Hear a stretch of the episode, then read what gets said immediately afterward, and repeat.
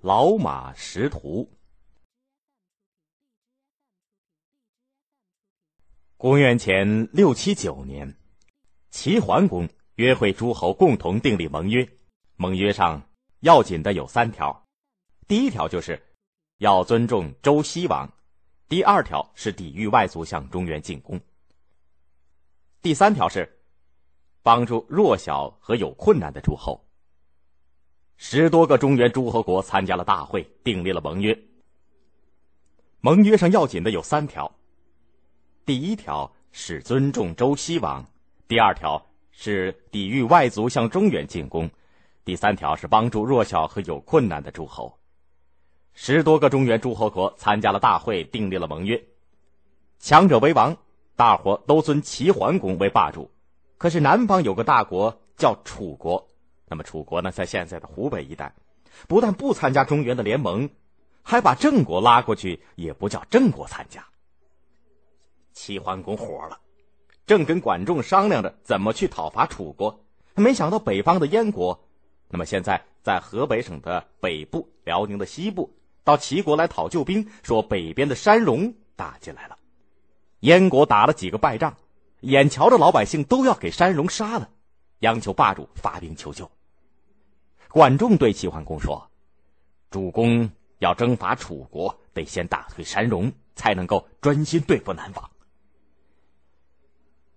公元前六六三年，齐桓公率领大队人马到了燕国，山戎 早就逃走了。管仲说：“山戎没打就走，等到咱们一走，他们准又进来抢劫。要安定北方，非打败山戎不可。”齐桓公就决定再向前进军。但是地形不熟悉，得有人带路啊。燕国的国君燕庄公对齐桓公说：“不妨请吴中国，也就是在现在的河北省的玉田西北出兵帮我们带路。”齐桓公立刻派使者去，吴中国答应做向导，派了一位大将带着一队人马来支援。齐桓公打败了山戎，救出了不少被山戎掳去的青年男女，山戎的老百姓也归顺了齐国。可是山戎的大王密卢逃到了孤竹国，也就是现在的河北省的卢龙东南借兵去了。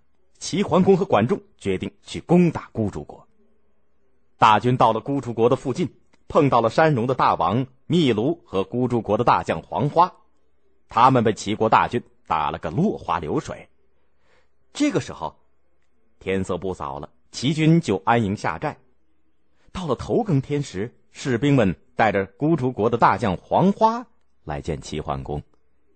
齐桓公一看，他跪在地上，双手捧着一颗人头，耷拉着脑袋说：“嗯，趁我们大王达里阿被您打败，亲自到沙漠去讨救兵时，我杀了山戎的头子秘卢来向您投降。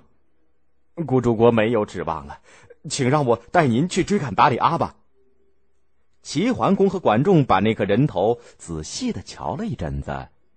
又叫将士们认了认，真是山戎大王秘鲁的脑袋，就把黄花留下了。第二天，黄花把齐桓公和燕庄公领进了孤竹国的都城，果然是一座空城。他们更加相信了黄花。齐桓公叫燕庄公带着燕国人马守住孤竹国的都城，自己率领全部人马由黄花带路去追赶达里赫。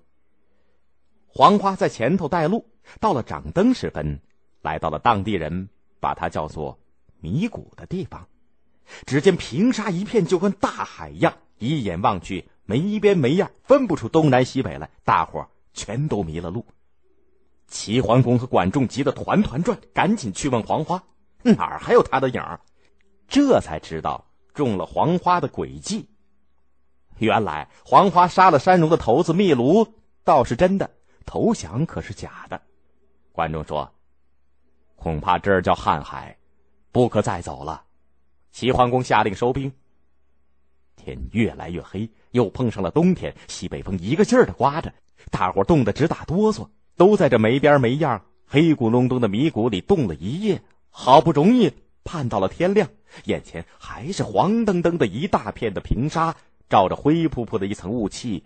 道路在哪儿呢？这鬼地方连一滴水都没有，要是走不出去，渴也得把人渴死。大伙正在不知道怎么办的时候，管仲想出了个主意，他向齐桓公说：“马也许认得路，咱们挑几匹当地的老马在头里走，也许能够走出这个地方。”齐桓公点头说：“好吧。”他们挑了几匹老马领路，果然，老马识途，领着他们走出了迷谷。老马识途的成语啊，就是这么来的。齐桓公的大队人马走出了迷谷，远远看见一大批百姓，好像搬家似的，就派老兵扮作老百姓去打探，才知道他们是孤竹国的百姓。当初所瞧见的孤竹国的国都是座空城，原来是黄花和达里呵使用的诡计，让老百姓先搬出城去，然后他们去攻打燕庄公守城的人马。管仲于是把一部分士兵扮作孤竹国的百姓混进城里去。到了半夜，混进城里的士兵放了一把火，从城里杀出来，城外的大军从外面打进去，把黄花和达里赫全都给杀了。孤竹国也就这么完了。齐桓公对燕庄公说：“山戎已经赶跑了，这一带五百多里的土地都给燕国，你守着，别再放弃。燕国是北边的屏障，管理这个地方是你的本分。”燕国靠了齐桓公，一下子增加了五百多里的土地，变成了一个大国。更多内容欢迎大家关注微信公众号，我们节目在那里首发。回复 QQ 可以看到我们的 QQ 学习群。老师每周会给大家答疑释惑。